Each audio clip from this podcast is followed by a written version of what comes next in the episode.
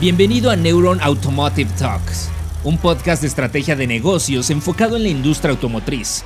Aquí, líderes de grandes empresas comparten su visión mientras abordan las principales tendencias de una industria innovadora, apasionante, altamente eficiente y sobre todo, uno de los grandes motores económicos de México.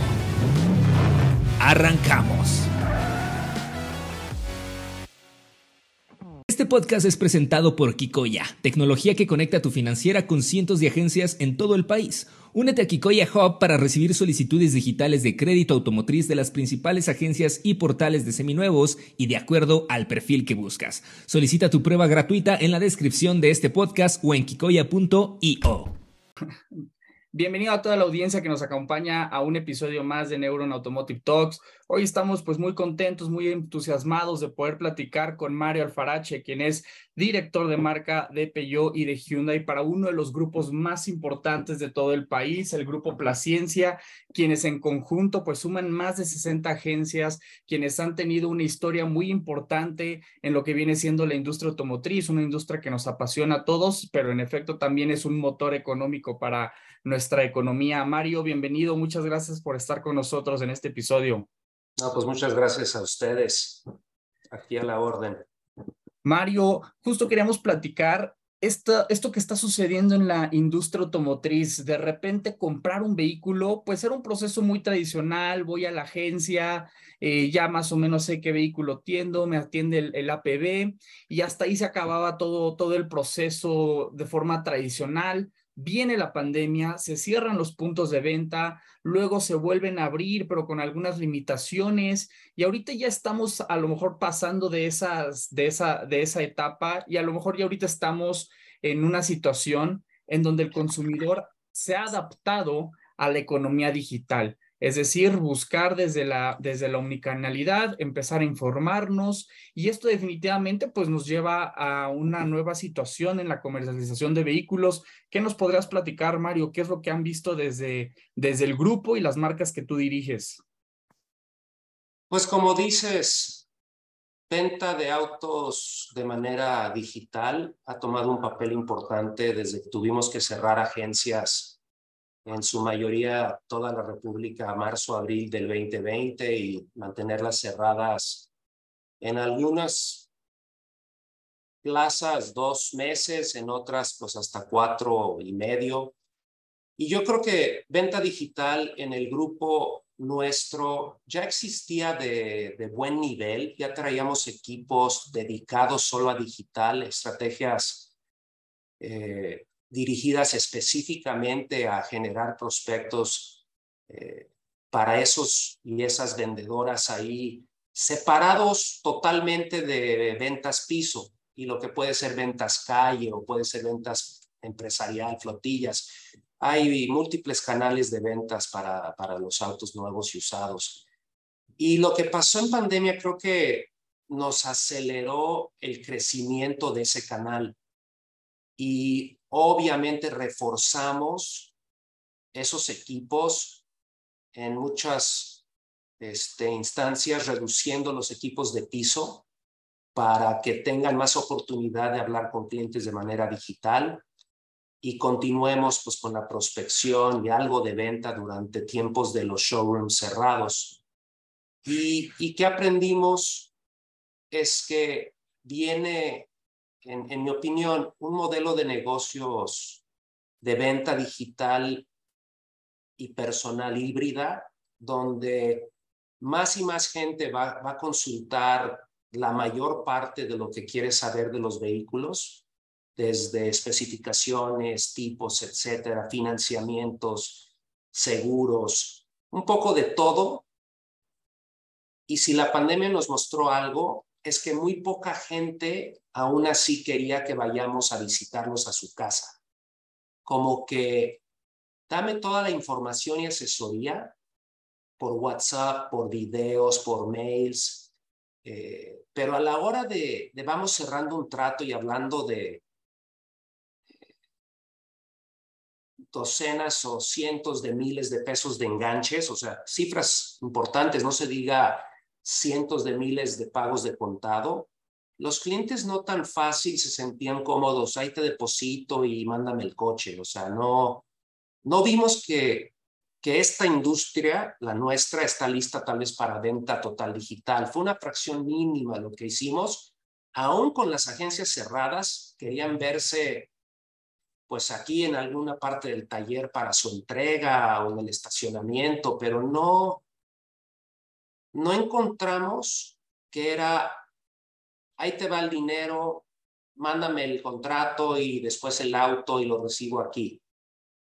Creo que si esa fue una buena prueba en un, una situación extrema de tener los showrooms cerrados por ley, Creo que vamos a continuar de esa manera un tiempo mientras que sigue creciendo el canal digital. O sea, seguro va a haber mejores maneras de que clientes confíen en dónde transfieren su dinero y confían en una firma digital de su buro de crédito y una firma digital eh, de un contrato de arrendamiento o de crédito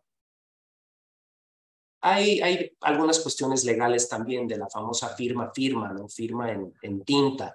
Entonces creo que estamos en una situación donde crecimos mucho por esa pandemia en desarrollar los canales digitales. Quien no tenía un equipo ya debe de tenerlo y los que teníamos equipo se hicieron equipos mucho más fuertes. Así que, pues, ¿qué dicen? Lo que no te mata te hace más fuerte. Perfecto, Mari. Y, yéndonos un poquito eh, para todavía más para atrás, desde el 2016, todo el mundo feliz, año récord, 1.6 millones de vehículos vendidos y cada vez, cada año se han vendido menos autos, menos autos, llega la pandemia, ya nos comentaste qué fue lo que sucedió y, y justamente quisiera a lo mejor que nos platicaras desde la estrategia. Cuando el mercado empieza a complicarse, ¿qué herramientas digitales fueron las que les sirvieron a ustedes para mantenerse competitivos y en dónde encontraron una oportunidad a lo mejor en cuanto a reducir costos por temas tal vez de inventarios?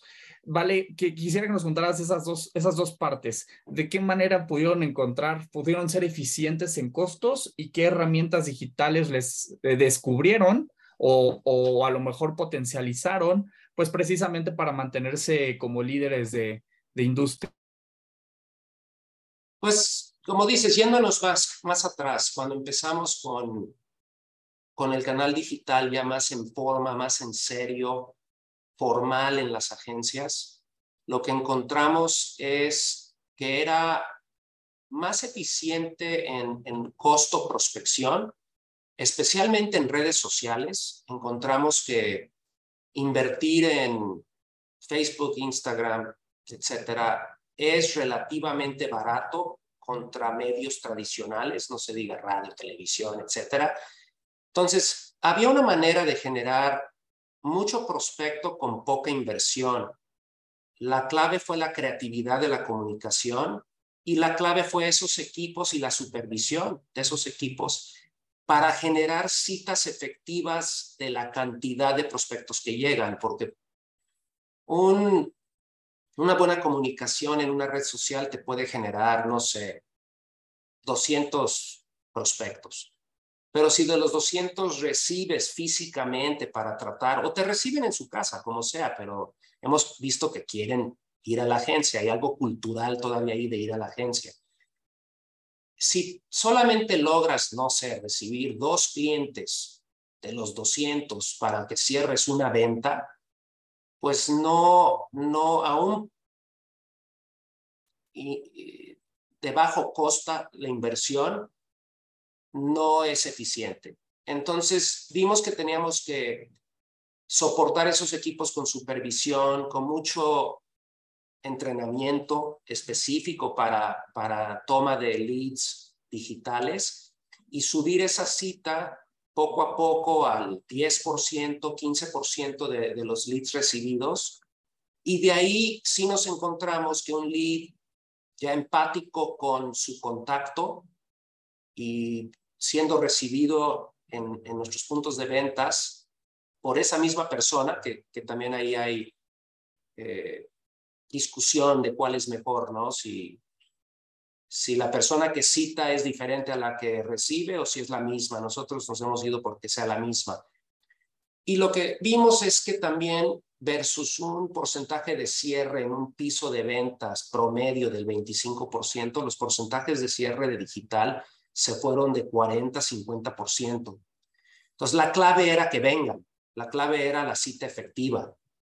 Y eso es lo que nos hemos concentrado en hacer crecer nuestros equipos, mejorar esas herramientas de comunicación, específicamente redes sociales, más que intentar también hay estrategia con, con lo que es este eh, buscadores como Google, pero para generar a buen precio redes sociales todavía es, es el canal.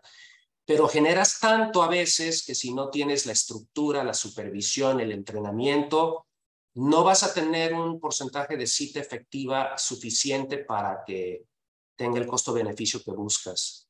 Entonces, reforzamos y nos volvimos tal vez poco a poco más creativos y más experimentados en cómo comunicar en redes sociales para que nos den suficientes clics.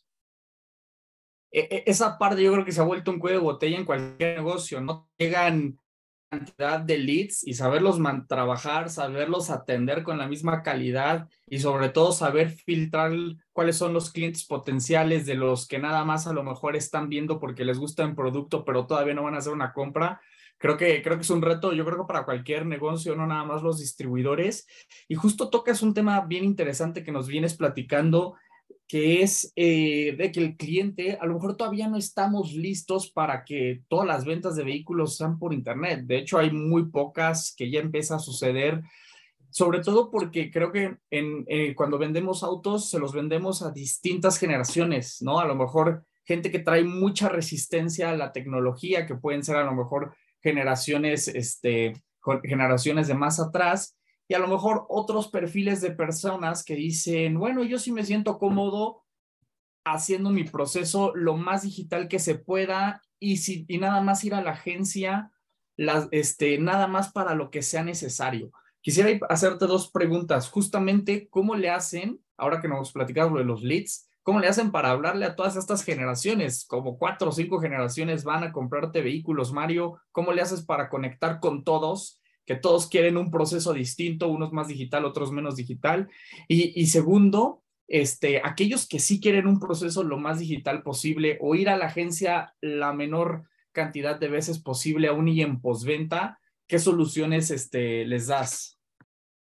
Bueno, primero hablando de, cómo llegar a todas las diferentes generaciones. Lo que hemos visto es también eh, cómo han cambiado las redes sociales, cómo, no te comenté ahorita, pero estamos empezando hasta en TikTok, porque pues la, la, la generación más joven actual, pero que ya está en edad de comprar, pues andan en TikTok y los que no eran muy digitales, que ahorita son los abuelitos y los tíos y los padres y todo, ahora dominan Facebook.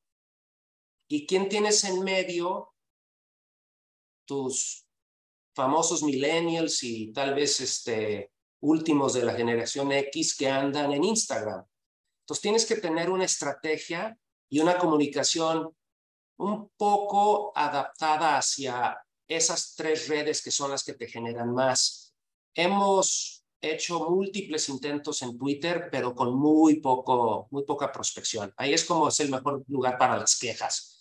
Ahí sí atendemos quejas y, y, y, ese tipo de cosas cuando nos, nos este, taguean. Pero sí hay generación más grande que sí están metidos ahí y sí quieren comunicación inicial tal vez por WhatsApp, que, que, que todas nuestras comunicaciones te llevan a un botón inmediato para estar ya chateando o texteando. Las más grandes generalmente quieren hablar contigo por teléfono lo más pronto posible. Y es donde estamos navegando más Facebook, la gente de 45, 50 para arriba, y generalmente quieren hablar con nosotros más pronto. O sea, y quieren venir a la agencia más rápido. Y después, la generación que anda ahí de los 30 a los 40 años, 25 a los 40 en Instagram, es la, la que es más híbrida, que quiere la más información posible. Les mandamos mensajes con videos del auto que quieren ver, videos personalizados. Estamos ahí filmándonos pues como si estuviéramos en un bar haciendo un live con nuestros amigos, pero estamos en el piso de ventas mostrándoles un auto que les gusta, eh, enviándoselos por, por, este, por mensaje. Y esas personas entre esa edad sí quieren adelantar todo lo posible antes de venir a la agencia. Pero aún así, a la hora del, del cierre de los dineros, de las firmas, también son dados a venir a la agencia. Y la generación más joven creo que es la que se va a comportar de o no tener auto, sabes que yo voy a usar un ride sharing toda la vida, la pertenencia del auto no me importa. Los traemos en el radar, ahí estamos metiendo más hacia TikTok, más jóvenes. Pueden comprar, pero el nivel económico de la gente muy joven en nuestro país, pues no es de comprar tan fácilmente solos. O sea, les va a comprar el auto la persona de 18 a 25 años, pues le va a comprar el auto generalmente los papás. Digo, son pocos los que van a estar en posición de comprar por su cuenta y tal vez son muchos los que quieren comprar de un clic y nunca ver la agencia. Entonces, el futuro de cómo vamos a vender sí va a cambiar en los siguientes 10 años, 15 años. Va a estar generando. Hoy en día, gracias a, a tener que cambiar las estrategias durante y después de la pandemia a más y más digital, las agencias que yo manejo nos comportamos del 25 al 30% venta digital, o sea, de la venta total.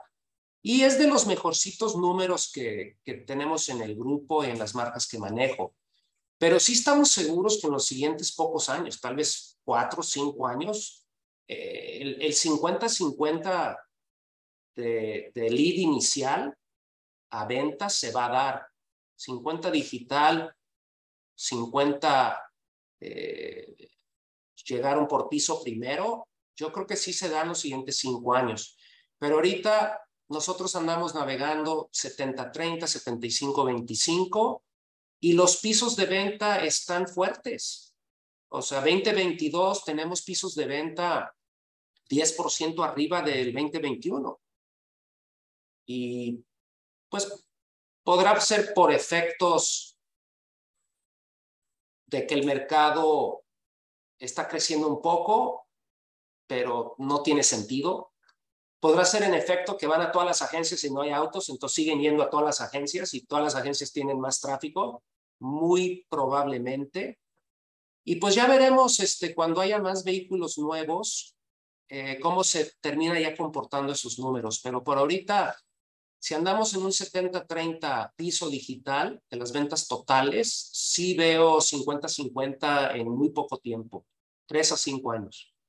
Y, me imagino desde luego que, pues bueno, ya en tus mesas de diálogo con los líderes del grupo estarán, estarán preparándose, estarán planificando cómo van a hacer para, pues, adaptarse y que el cliente que quiere empezar a, a, a hacer sus compras en digitales, pues les puedan hacer ese acompañamiento pero también mencionas otra tendencia de los futuros clientes. Ya mencionas este tema del digital que va a empezar a fortalecerse, pero mencionaste también el ownership en donde a lo mejor ya un, un, un centennial, un chavo de 25 años, no es prioridad comprar un vehículo, como tú mencionas, agarro mi aplicación, me pido el vehículo y yo ya llegué. Justo quería preguntarte, este, en ese sentido, bueno, ahora cómo le vamos a hacer, cómo se les va, cómo le van a hacer para, para venderles los vehículos, qué instrumentos, qué instrumentos este, van a empezar a ser populares. Y juntarlo con una segunda pregunta que es justamente estos esquemas de financiamiento en donde, en donde se han flexibilizado para que si alguien quiere un leasing, si alguien quiere el crédito tradicional, si alguien quiere inclusive sacar el crédito de forma digital, pues empiezan a ver este tipo de propuestas, en algunas agencias empiezan a pilotear esto de la preaprobación en digital, la firma del contrato en, en digital, de repente se empiezan a escuchar estas tendencias, no sé ustedes cómo lo van viendo y, cuál es tu, tu lectura sobre, sobre este futuro cliente que va a empezar a llegar a tus agencias, como mencionas, en cinco años, diez años. Pues lo que podremos pensar es que si ride sharing, estar compartiendo autos o las plataformas de vehículos se hacen más importantes para quien no le interesa ser propietario de un bien, de todos modos alguien tiene que comprar ese vehículo. O sea, y alguien tiene que comprarlo en el modelo pues, que tenemos en el país, pues es un modelo de distribuidores de todas las marcas. Y las marcas nos tienen aquí, tenemos las ubicaciones para que los clientes puedan físicamente ir a miles de puntos de ventas en todas sus ciudades, hasta chiquitas, pueblos grandes casi, tenemos agencias, ¿no? Y podría ser que el volumen de ventas ya no crece con, con la población. A ver, pero si éramos 120 millones de mexicanos y ahora somos 150, ¿por qué se siguen vendiendo un millón y medio de autos y no estamos en dos millones? O algo así. Y puede ser porque esas plataformas pues van a surtir 20, 30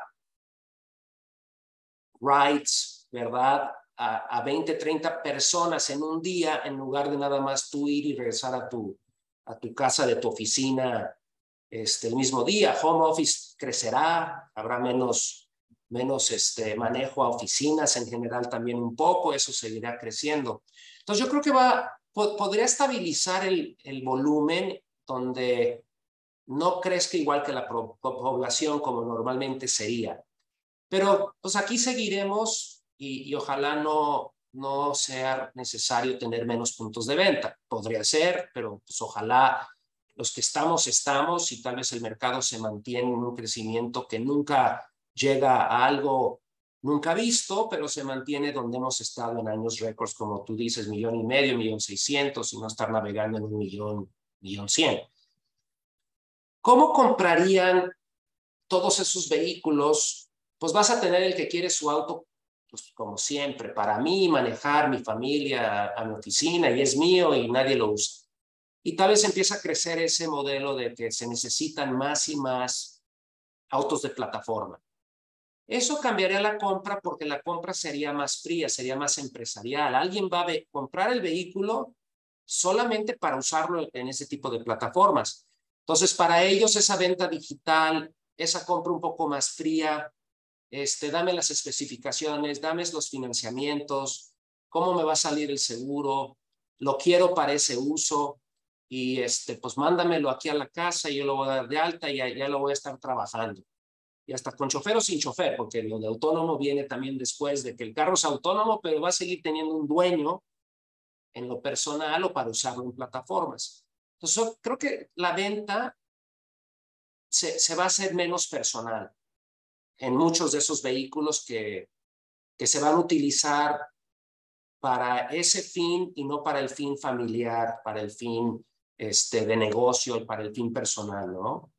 Financiamientos, pues van a tener que seguirse adaptando y como los bancos logren la tecnología y las estrategias legales para no ser abusados por fraudes o no ser abusados por la falta de pago, la morosidad, porque algo dentro del proceso legal digital no les salió bien.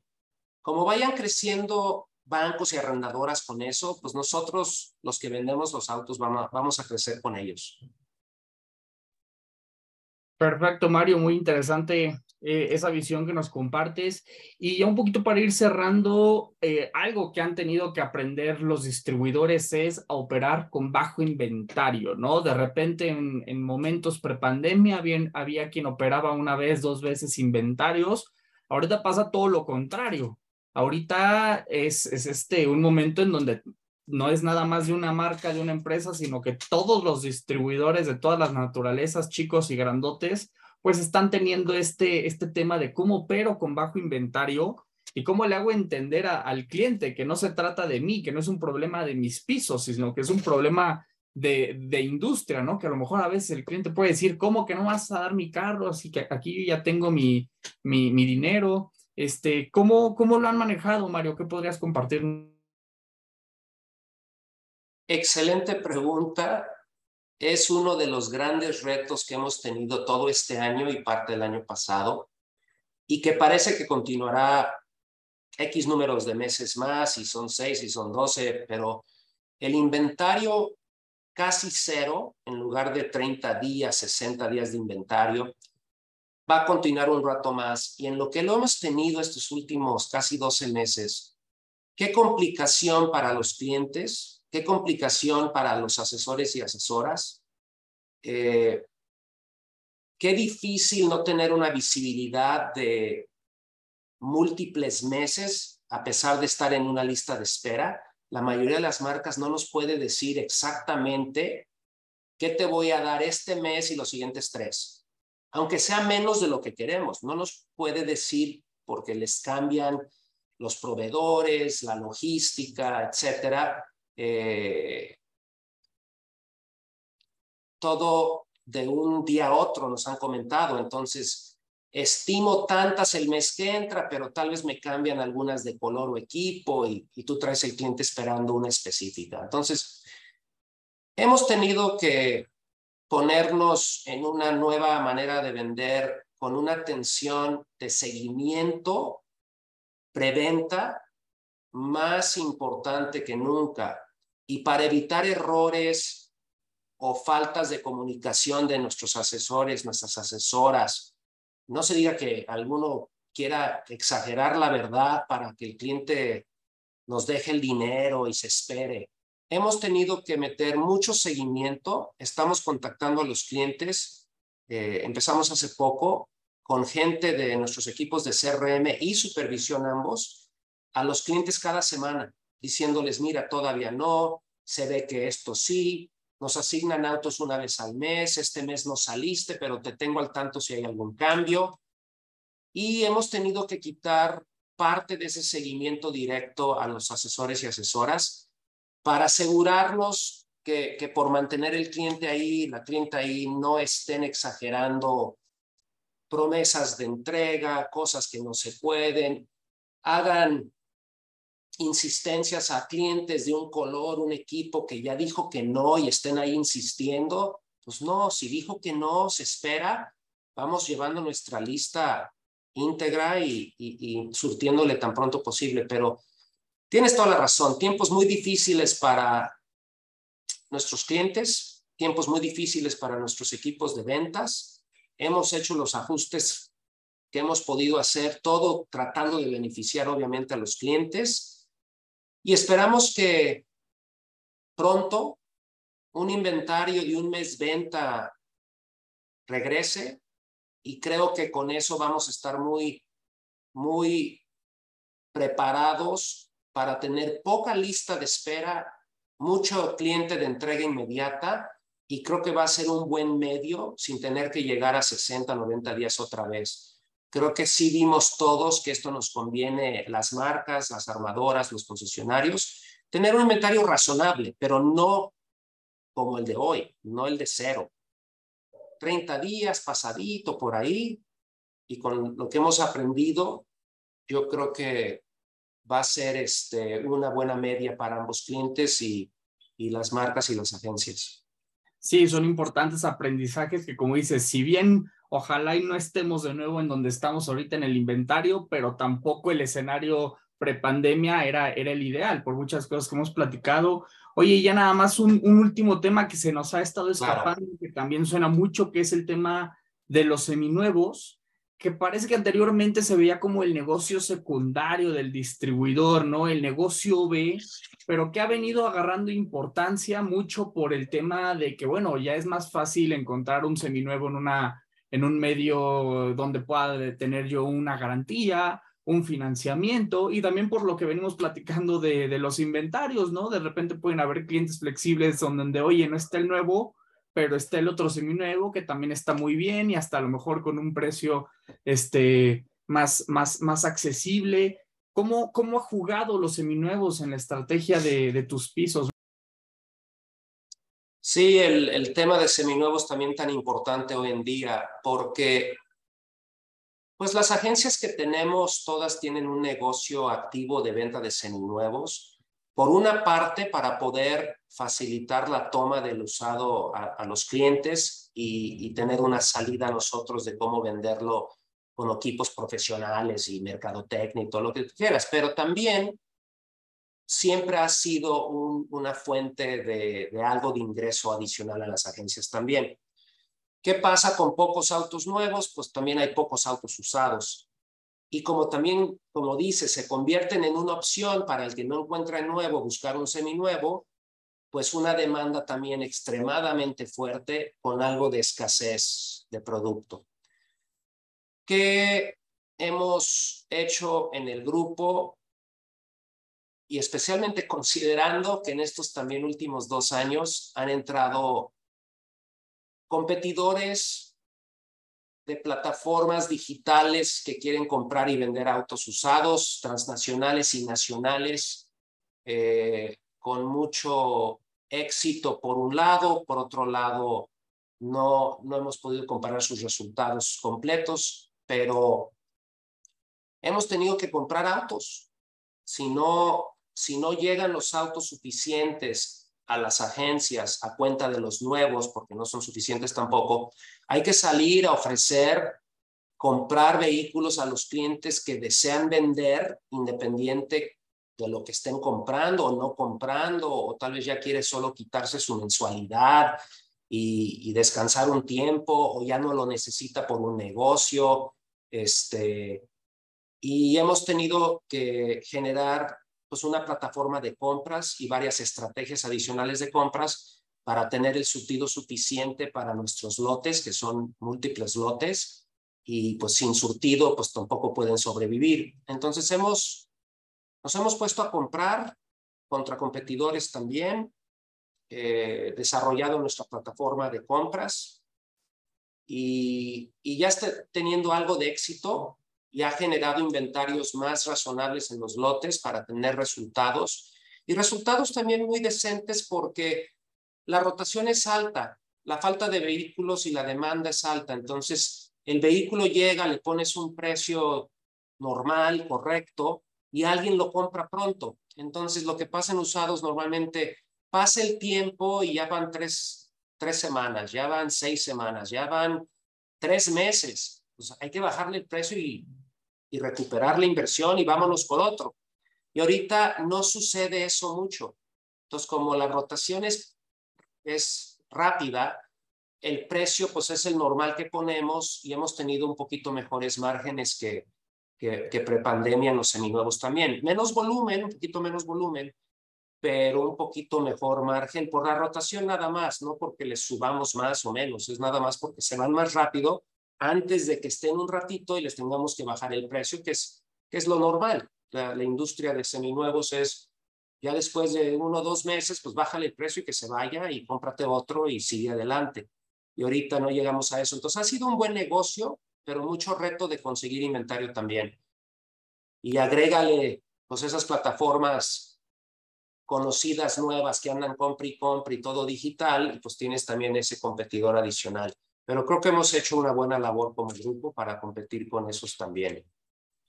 Perfecto, Mario. Pues muy interesante todo lo que nos platicas. Este, oye, pues ya a manera de cierre, no sé si te, tengas conclusiones de tu lado, si quieras compartir algo final con el público que nos, que nos escucha hoy. Pues, fuera de, de agradecerte de nuevo por estar aquí platicando, creo que sí hacer saber que como grupo tenemos muy pocos este, objetivos, pero muy claros, y realmente sabemos que tenemos que vender mucho, tenemos que ser líderes de ventas y en varias marcas pues somos de los tops grupos y tops agencias nacionales de, de las marcas. También sabemos que tenemos que tener clientes extremadamente satisfechos para, para tener una retención, una lealtad ahí y, y, no siempre estar buscando nuevos clientes, que tengamos gente que, quiere estar con nosotros una y otra vez y, recomendarnos. Otra importante es, tenemos que tener empleados muy contentos y cuidar nuestros empleados como grupo es algo que también ha sido un enfoque en, en, los 20 años que tengo aquí. Estos fueron los objetivos que se me dieron cuando entré. Y a consecuencia de esos tres objetivos, vamos a tener una buena rentabilidad. O sea, sí hay que vender mucho, pero con clientes satisfechos y empleados satisfechos, lo demás se va a dar, ¿verdad? Entonces creo que cuando tratas a nosotros en, nuestras agencias vas a percibir ese ambiente y eso es lo que estamos tratando de hacer. Perfecto, Mario. Pues muy interesante todos los aprendizajes que se vinieron después de la pandemia. Afortunadamente todos ellos suenan muy bien, muy buenas prácticas que, que, que pues ojalá las veamos permeadas en toda la industria, como dices, en pro del usuario, en pro del cliente, en pro de los, de los colaboradores. Pues Mario, muchísimas gracias por participar con nosotros y este, muchas gracias a todo el público que nos haya estado escuchando. Gracias a ustedes. Gracias por acompañarnos a un episodio más de Neuron Business Talks. Sigue la conversación en vivo en nuestros foros de negocios del sector automotriz, minero, energético, tecnología y petróleo. También te invitamos a seguirnos en nuestra página neuronbusinessgroup.com, nuestras redes sociales y suscríbete a nuestro newsletter, donde recibirás información de primera mano sobre nuestras entrevistas y eventos exclusivos de la comunidad de Neuron Business Media.